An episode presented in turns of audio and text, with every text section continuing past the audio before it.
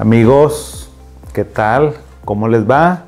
Gusto en saludarles como siempre en nuestros programas que hacemos aquí con todo gusto, con toda la pasión para ustedes, eh, de temas relacionados con la salud mental, con la salud emocional.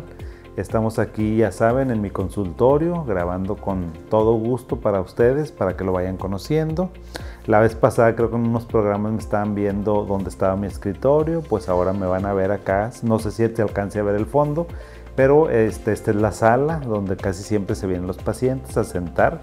Este es uno de los asientos donde las personas vienen y me platican de muchas cosas. ¿Y saben de qué me van a empezar a platicar en noviembre y diciembre? Me van a empezar a platicar de depresión y de melancolía. Recuerden que hay muchas canciones que hablan sobre esta tristeza, esta melancolía, este cierre del año, este ocaso. Entonces, bueno, es una época de claroscuros. Es una época donde la persona anda muy feliz porque depende cómo le haya ido en el año, ¿verdad? Siempre depende, o sea, como estés en el baile es como te va. A veces en el baile te puede ir súper bien, es decir, si en el año te fue muy bien, cumpliste tus objetivos, estás como tú querías estar, estás en el lugar que querías estar, con la persona que querías estar, con los recursos económicos que querías, con la salud que tú necesitabas, pues seguramente vas a estar muy contento. Pero, siempre hay un pero, las personas no todas somos iguales y no todas tenemos que vivir y pasar y pensar exactamente lo mismo. Hay personas que me dicen, odio la Navidad. ¿Sí o no? Yo creo que tú, tú ponte a pensar y vas a ver que en tu entorno me vas a decir, sí, cierto. Hay una persona que me dice, yo no odio la Navidad, no me gusta la Navidad. ¿Por qué? Pues porque toda la gente anda como que muy contenta y bueno, eh, naturalmente esta época pues es como de más melancolía. Por ejemplo, en los países que tienen a lo mejor inviernos muy agrestes, muy difíciles, que hay muy poquita cantidad de luz, ahí existe un padecimiento que se llama depresión estacional, donde las personas se deprimen. ¿Por qué? Porque hay nula cantidad de eh, energía solar, de sol.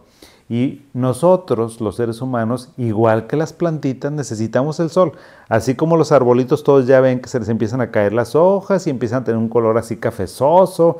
Ya no está ese verde esplendoroso de la primavera, del verano, ya no. O sea, empiezan los árboles a estar ahí con las ramillas. Algo así le pasa a los seres humanos. O sea, el sol tiene un efecto eh, muy importante, cronotrópico en nuestro cerebro. Fíjense. No es como que, oye, ¿por qué me siento así? Te sientes así porque tu cerebro, cuando hay menos luminosidad, produces menos serotonina. La serotonina es, la, eh, es el neurotransmisor de la felicidad. La, serotonina, la noradrenalina, la dopamina son a lo mejor sustancias eh, endocrinas, sustancias cerebrales, bueno, que tienen un impacto muy importante y que si baja el sol, bajan también. Y esa disminución es lo que te hace que tú estés como los arbolitos, igual. Entonces, pues no les gusta, hay muchas personas que no se sienten bien. Aparte de eso, pues bueno, estamos en noviembre, acaba de pasar el, Día de Todos los Santos Muertos que celebramos aquí en México, donde es una celebración muy importante. Y bueno, aquí en México se estila pues recordar a nuestros muertos y la verdad es que con esto de la pandemia ha sido pavoroso, ha sido espantoso, horrible. Entonces muchas personas también están tristes, también están deprimidas, también están melancólicas. Hay muchas causas por las que tú te puedes deprimir y te puedes sentir mal. Ahora, me dices, oye, si me siento triste, ¿es depresión? No. Tienes derecho a sentirte triste, a sentirte cansado, sentirte melancólico, pero no debe de ser más de 15 días aguas. Ya cuando te pasas una semana, 15 días, un mes, dos meses que no te sientes bien, eso ya es una depresión. Y las personas se pueden deprimir por las causas que tú quieres. Acabo de recibir el justo la semana pasada, el viernes pasado, a una jovencita de 15, 16 años que me la trae a consultar la mamá porque tiene una depresión muy severa. Y, lo, y la causa de la depresión de esta muchacha dice, doctor, yo antes de la pandemia pues era bien sociable, me la pasaba súper bien, me iba fabuloso en la escuela, tenía un chorro de amigos, o sea, a mí me gusta la gente, a mí me gusta socializar. Y pues no, resulta que ya no se pudo hacer absolutamente nada de eso. Entonces, pues muy difícil esta situación para ella, entonces ella tiene una depresión muy marcada, se siente triste, cansada, no quiere estudiar, se la pasa llorando, no se quiere arreglar, ha bajado mucho su rendimiento académico y todo eso se debe, ¿sabes a qué? A la pandemia.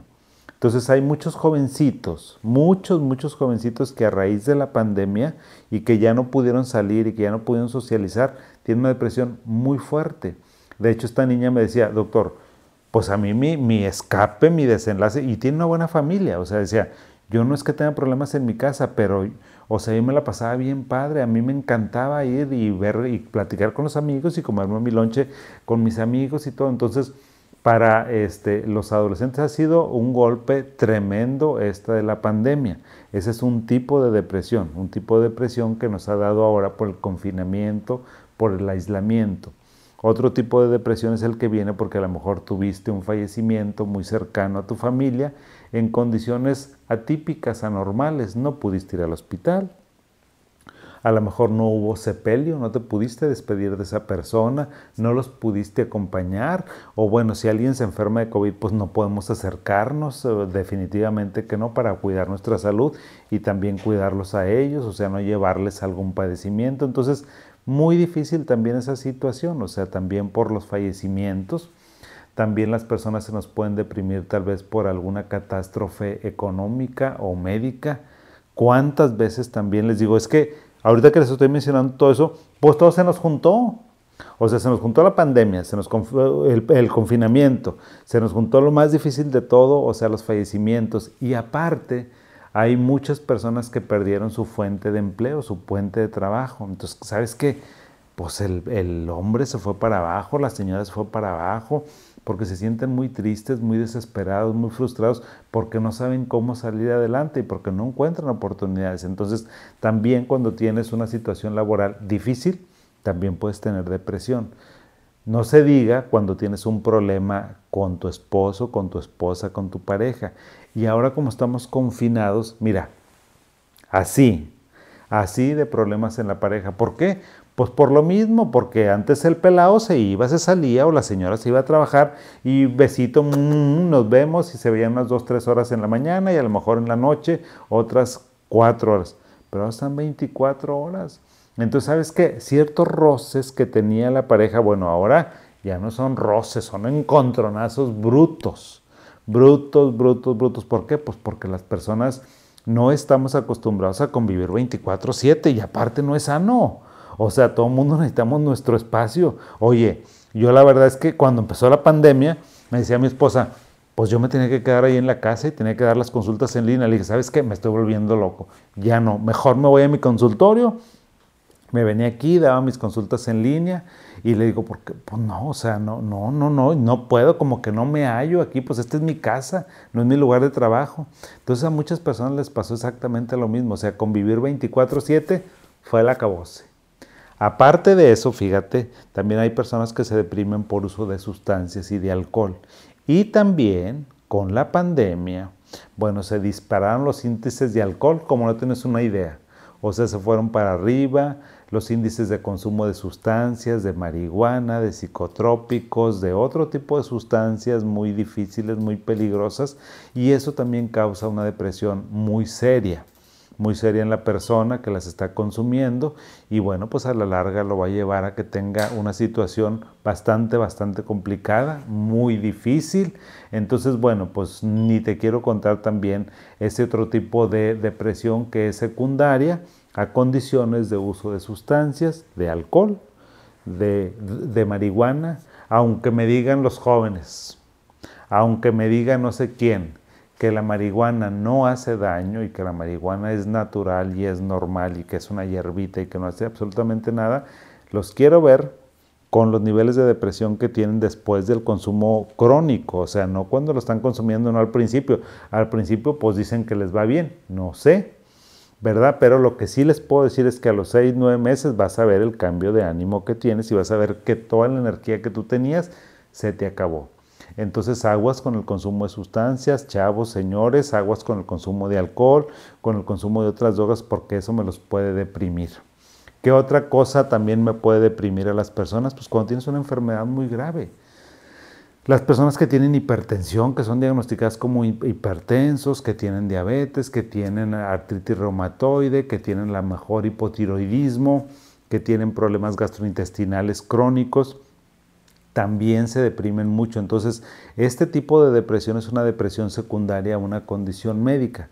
Y muchos pacientes vienen y me dicen, doctor, ¿sabe que me mandó mi cardiólogo porque dice que me siento, que estoy mal? Yo no quería venir con usted porque yo fui con él y resulta, yo no sé, no entiendo muy bien para qué vengo con usted. Me pongo a platicar con el señor o con la señora que me lo mandó el cardiólogo y pues veo que tiene una depresión muy fuerte. Está peleándose todo mundo, está enojada, está irritada, no quiere salir, no quiere arreglarse. Entonces le digo, señora, pues es que tiene una depresión. Es que yo no la siento y ya yo le explico, mire, estos son los síntomas que yo le estoy mencionando, son los síntomas de la depresión.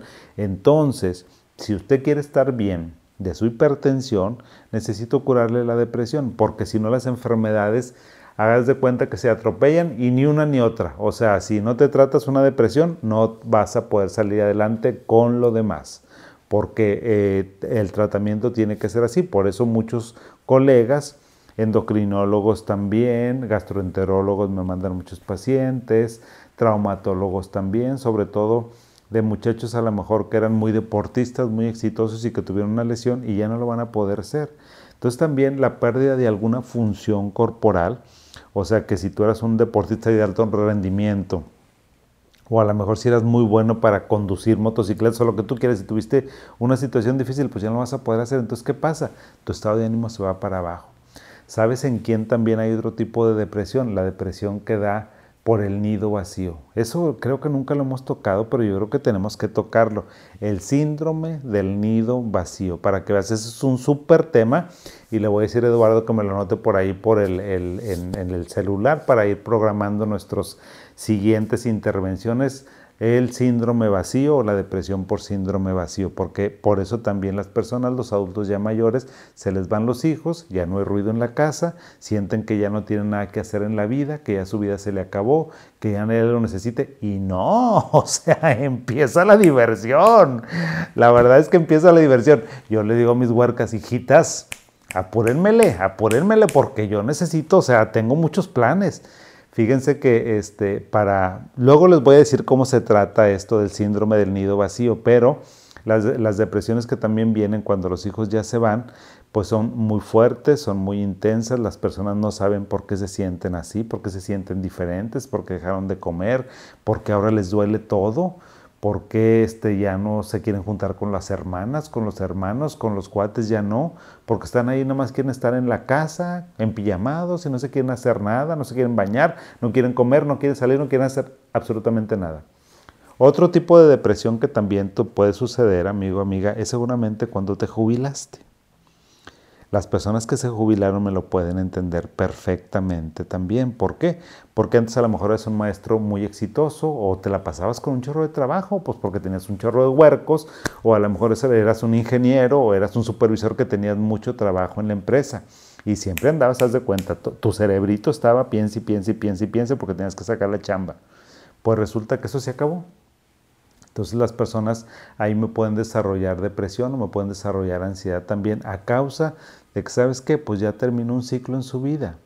Entonces si tú te fijas, todo ese tipo de depresiones que yo te estoy diciendo, es muchas de ellas tú las puedes prevenir o tú puedes hacer alguna actividad o algún remedio a lo mejor personal para que eso no te suceda. Sí, porque la depresión y la tristeza, pues claro, es algo, es un sentimiento normal. Si pierdes tu trabajo, claro que te vas a sentir mal. O sea, si yo no tengo consulta, pues me siento mal también, por supuesto, igual que ustedes. Pero eso no es depresión, o sea, entonces lo que nosotros necesitamos pensar es cómo hacemos para salir adelante de esa situación, de ese bache que estamos teniendo porque no todo requiere medicamento, no todo requiere que vengas conmigo. O sea, hay muchas cosas que tú puedes hacer por iniciativa propia para que salgas de este tipo de depresiones. Entonces, si tú te fijas, amigo, amiga, quiero que este video me lo compartas, por favor, para que veas todas las causas que pueden provocar la depresión y las que no te imaginas y las que yo no he dicho. A lo mejor tú me puedes ayudar y me puedes preguntar, oiga doctor, esta situación que yo viví o que pasa, también causa depresión. Y bueno, yo te lo contesto así en el programa que tenemos, que hacemos en vivo para todos ustedes con las preguntas que me hacen el favor de enviarme. Ya saben, con todo gusto ahí las voy a contestar y les voy a dar seguimiento para seguir pues en este, en este ámbito de compartir información para todos ustedes con mucho gusto. Entonces me voy despidiendo, les mando un caluroso saludo, espero que no nos dé depresión y que, y que si nos da depresión, pues la podamos manejar. Porque ahorita en noviembre y diciembre es bien frecuente que te sientas mal. Y no está mal que te sientas bien. Si todo el mundo anda en la punta del grito y anda bien feliz y tú no, no hay absolutamente ningún problema, porque a veces cuando las personas me tienen depresión por esas temporadas, aparte que se sienten mal, se sienten mal o se sienten culpables por no andar en la, en la fiesta, pues no puedes. No puedes, entonces también te tienes que dar permiso. Saludos, abrazos y nos vemos en la siguiente. Hasta pronto.